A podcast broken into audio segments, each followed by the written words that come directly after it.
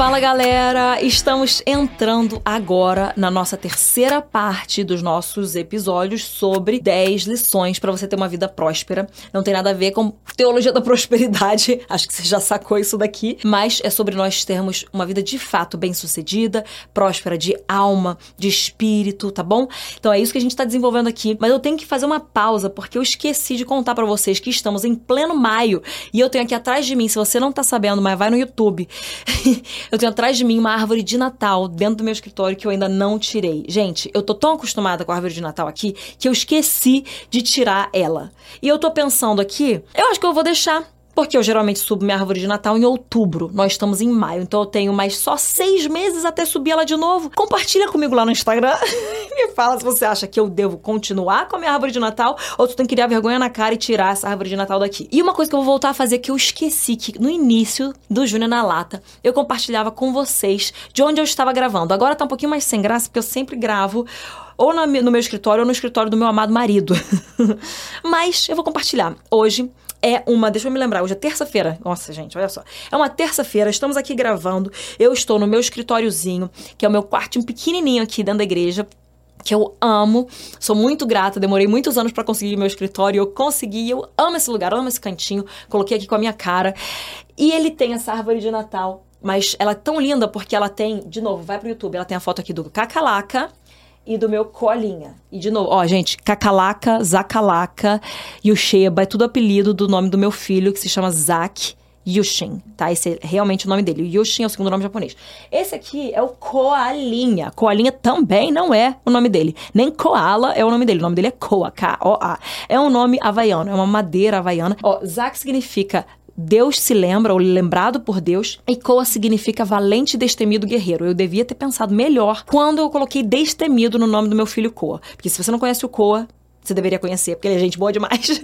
Mas ele, gente, é muito destemido. Aí eu tenho que colocar um pouquinho de senso de sobrevivência nessa criatura. E eu tenho, eu tenho que falar até um pouquinho mais dos nomes, né, das crianças. Não das crianças, mas nomes em geral. Mas compartilhar um pouquinho do nosso processo de escolha de nomes. Comenta lá também no meu Instagram se você gostaria que eu compartilhasse um pouquinho disso aqui. Mas o nome faz muita diferença na vida da pessoa. Eu vou contar depois para você o que, que significa Júnia. Daí você vai entender muita coisa sobre mim, Shofen. Mas esse aqui então é o nosso Koa Kietsu. Koa Kietsu. E Kietsu é alegria abundante abundante. O Koa é assim. Se ele tá sem sono, ele tá assim completamente presente, colocando todo mundo cheio de alegria, fazendo palhaçada, entretendo todo mundo. Se ele tá com sono, daí o, Koa foi embora. Uma amiga falava isso pra mim. O Koa, Koa is either there or he's not there at all. Que é tipo, ou ele tá lá ou ele não tá nada lá. Tipo assim, quando o Koa tá cansado, eles aparecem. É muito engraçado. E esse é de fato o nosso Koalinha. Se ele tá com bastante energia, ele tá lá. Se tá na hora dele dormir, aí ele some e vai dormir. E, e na verdade, assim, ou ele fica zumbizinho perto da gente. Mas vamos já pular direto pro nosso episódio. Só queria compartilhar um pouquinho, para deixar um pouquinho mais pessoal o nosso podcast, né? Que eu chego já direto, uau, nos pontos, mas eu queria trazer vocês um pouquinho pra minha realidade. Hoje tá um, começou um dia super ensolarado e tá meio chuvoso agora à tarde. E assim, gostaria, nesse momento, inclusive nessa chuvinha, de estar tá assistindo um filme assistindo uma coisa assim bem leve, bem tranquila, engraçada, que eu gosto muito de rir. Um, e queria que tivesse um pouquinho mais frio para pôr um cobertor, porque isso é bom, né? Mas eu tô muito feliz que o copo tá hoje, porque eu sou muito grata por cada dia. O meu copo tá sempre metade cheio, gente. Quero que o seu também esteja. Eu espero, inclusive, que o Júnior na Lata esteja te ajudando a ver a tua vida com essa metade sempre cheia e a outra metade para se completar com a nossa caminhada, com a nossa constância, com a nossa entrega. A gente pode falar mais disso num outro episódio. De novo, vou falar. Vai lá no meu Instagram e fala o que, que você tá pensando disso. Ok. Galera, vamos lá. Os nossos quatro últimos pontos. Hoje a gente vai ter quatro pontos. E bem no episódio de hoje, de quatro pontos, eu comecei com essa introdução longona. Vamos ver se vai dar certo. é o nosso sétimo ponto. Desenvolva inteligência emocional. Isso aqui a gente tá falando tudo sobre 10 lições para uma vida próspera. No primeiro, deal with your junk. Tenha sua identidade firmada. Segundo ponto. Terceiro ponto, tenha domínio próprio. Quarto ponto, aprenda a conciliar seus papéis e gerir a sua vida vida. Quinto ponto, discirna os tempos. Sexto ponto, rodeie-se das pessoas certas. E sétimo ponto, então, desenvolva inteligência emocional. Nós não somos mais crianças que são como as ondas do mar, inconstantes, levadas para frente, para trás, para cima, para baixo, de acordo com as emoções que nos dirigem. Não. Nós somos pessoas maduras que são guiadas pela palavra de Deus. Somos pessoas consistentes, somos pessoas firmadas, pessoas que entendem que não tem tudo a ver com a gente. Nada no mundo é tão pessoal assim. Tipo assim, pessoal no sentido de que é contra mim. Não. Gente, o mundo tem muita coisa acontecendo dentro dele. Então, provavelmente o que está acontecendo não tem a ver com você e não tem a ver comigo, tá bom? Então, a gente precisa entender, passo número um, que as coisas não são sobre a gente. E quando a gente vive o evangelho, a gente entende que é sobre Cristo. O evangelho é cristocêntrico, toda a nossa vida é vivida para o Senhor, tendo Jesus Cristo como centro ali, entendendo que a gente está continuando o trabalho que o Senhor começou aqui. Mas a gente precisa desenvolver então essa inteligência emocional. Eu não sou aqui uma psicóloga, mas eu sou uma cristã e deixa eu te contar um segredo. Tudo que você encontra fora aí já está na Bíblia. Pegou essa? Já está na Bíblia. Você quer desenvolver, desenvolver inteligência emocional? Tá na Bíblia. Você quer sabedoria? Tá na Bíblia. Você quer cura? Tá na Bíblia. Tá tudo na Bíblia, tá, gente? Mas a gente precisa, então, aprender isso. A gente precisa crescer, desenvolver uma, uma casca grossa, mantendo um coração doce e macio por dentro, tá, gente? Vou falar uma coisa a gente precisa aprender a lidar com as frustrações dessa vida. Se você tem filhos, você sabe que você precisa permitir com que eles se frustrem. Júnia, como assim? Eu vou deixar meu filho chorar, vou deixar meu filho às vezes se machucar, vou deixar meu filho ficar triste. Sim, sabe por quê? A vida é assim. A vida ela não é perfeita, nós vivemos num mundo caído, a gente não tem controle das coisas. Então, quanto antes nós aprendermos a lidar com as frustrações e as adversidades, melhor, muito melhor é você aprender já na sua infância, para você não ter que na sua juventude ou na sua fase adulta, ter que desfazer um bando de coisa dentro de você e aprender a lidar com aquilo. Gente, frustração nos fortalece. A gente precisa ansiar pela coisa certa. A gente precisa aprender com a dificuldade superar ela. Superação é algo muito importante na nossa vida, fortalece você. Então, aprenda a desenvolver essa inteligência emocional, que é você entender Basicamente, entender que as coisas que estão acontecendo, elas não são contra você, elas talvez não tenham, não tenham a ver com você. Você precisa receber aquilo. Lembra que eu falei sobre a sua nova fortaleza mental?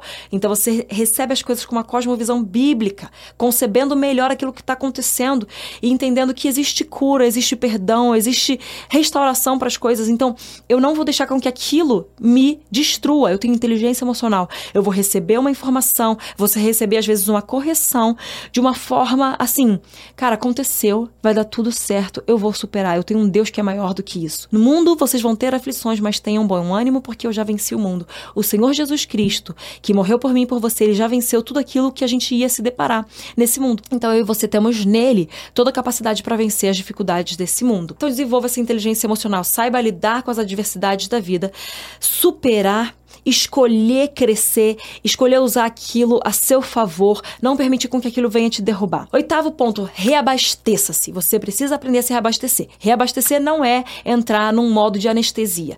Por exemplo, você chega no fim do dia, às vezes você precisa dar uma desligada, você liga o Netflix, legal, mas que isso não seja todo dia, que isso não seja nem toda semana, que isso não seja nem todo mês, mas que às vezes você fala, eu preciso só uh, me desconectar um pouquinho aqui. Eu tenho um tempo que eu vou me desconectar. Vão ser 10 minutinhos até o meu cérebro desacelerar e aí eu vou começar então a me reabastecer de uma forma que vai de fato nutrir a minha mente, o meu espírito, a minha alma, o meu corpo. Então eu me reabasteço comendo bem, eu me reabasteço exercitando o meu corpo, eu me reabasteço cuidando da minha alma, talvez seja lendo um livro que te acrescenta algo, assistindo um documentário que te acrescenta algo, talvez seja tomando um café com uma pessoa que vai ouvir o teu coração, que vai te instigar, que vai te ajudar. Eu, por exemplo, eu gosto muito de circo, eu tô voltando agora pro circo, não como palhaça, tá? Para de me zoar. Eu tô voltando agora para fazer tecido, lira, trapézio e eu tô amando que eu vou voltar. Só fiz uma aula, tô prestes a fazer minha segunda aula, muito feliz, mas é uma coisa que reabastece a minha alma, que para mim funciona. Então o que que funciona para você para você reabastecer a sua alma? Para mim vai ser essa uma hora semanal que é minha, só minha, de uma forma tão gostosa. E eu quero fazer isso. E eu sou uma pessoa bem low maintenance, ou seja, não, não custa muito para me agradar, para eu me reabastecer. Porque, como eu falo, o, metade, o copo tá sempre metade cheio, então é só um pouquinho mais que enche ele completamente. Então eu fico feliz com isso. Então eu tô olhando o que, que vai me reabastecer. E é óbvio que nós precisamos passar nosso tempo com Deus, porque você precisa ter o seu secreto em dia, ter o teu tempo com Deus em dia, para você ter o seu espírito sendo alimentado e nutrido. Vamos para o nosso nono ponto. vá a milha extra. O que, que significa isso? A nossa a palavra de Deus, que é o nosso guia, nos fala que se alguém pedir para você ir com ele uma milha, você vai mais uma. Você vai ajudar, você vai fazer sempre mais do que te foi pedido. Você vai ser aquela pessoa que chega antes e sai depois do trabalho. Você vai amar mais a pessoa, você vai cuidar melhor das pessoas, você vai se dedicar mais do que todo mundo ao seu redor para aquilo que você está se propondo. Você vai sempre a milha extra na sua vida. Porque você entende, o Senhor te deu capacidade. E se você termina, sei lá, você se propôs 10 milhas, você fez 10 milhas, você tá bem? Dava para você ter feito 11 milhas, dava para você ter feito talvez 12 milhas. Você vai uma milha a mais sempre entregar um pouquinho a mais, porque isso aqui vai fazer com que você se expanda. Nenhuma pessoa se desenvolve fazendo só aquilo que ela consegue fazer. Ela se desenvolve se ela sempre forçar um pouquinho a mais os seus limites e um pouquinho além. A fibra do músculo, como que ela é desenvolvida? Ela é machucada. Você tá ferindo ali, eu quero um pouquinho, vai ferindo, vai ferindo, vai dando uns trauminhas nessa fibra e ela vai se fortalecendo, ela vai aumentando, vai ficando mais firme, mais forte. E isso só acontece se você forçar sempre um pouco a mais. Então respeite-se, respeite o seu pace, o seu ritmo mas força sempre um pouquinho a mais, senão você não vai conseguir crescer. E o nosso décimo e último ponto é seja obcecado. Sim, obcecado pela presença de Deus e obcecado pela missão que ele tem para sua vida. Nós precisamos olhar e ver que nós nascemos para adorar o nosso Deus, para exaltar o nome dele, para viver intimidade com ele, em relacionamento maravilhoso e pleno com ele, mas também nós estamos nessa terra por um propósito, por um motivo. O Senhor Jesus ele fala: "Esperem até que desça poder dos altos sobre vocês para revestir vocês, para que vocês sejam minhas testemunhas em toda a Judéia, Samaria, os confins da terra". A gente conhece isso. Mas ele também fala depois que, ou seja, ser é revestido para ser testemunha, ou seja, você vai ser cheio para um propósito. E ele diz: então, ide por todo mundo, pregar o evangelho a toda criatura. Vocês vão ir por todo mundo, fazer discípulos de todas as nações. Então, nós precisamos entender que Jesus ascendeu aos céus nos dando um direcionamento do que fazer. Então nós vamos ser completamente obcecados pela presença de Deus, porque é a presença de Deus que nos traz clareza de visão, é a presença de Deus que nos afirma como filhos, é a presença de Deus que nos reabastece profundamente, é a presença de Deus que nos alimenta, é a presença de Deus que nos estimula, que nos revigora e é a presença de Deus que nos envia. Envia para onde? Para o propósito que ele tem para nós. É o grande mandamento com a grande comissão. E a grande comissão é pregar o evangelho, pôr as mãos sobre os enfermos e por todo mundo, de fazer discípulos das pessoas e das nações, e também existe uma forma específica que você e eu de uma forma diferente, vamos cumprir com a grande comissão. Você tem que entender, você vai cumprir com um grande mandamento, que é amar a Deus acima de todas as coisas, e você vai cumprir com a grande comissão, sendo ela a geral e a específica. A geral é aquilo que a gente lê lá em Marcos 16 e Mateus 28, e a específica é a forma como você vai fazer Mateus e Marcos especificamente na sua vida, tá bom? Então é isso, gente. Eu espero que tenha te abençoado demais. Compartilha com a galera esses três episódios sobre 10 lições para uma vida próspera. Deus te abençoe e até o próximo Juliana Lata. Beijão.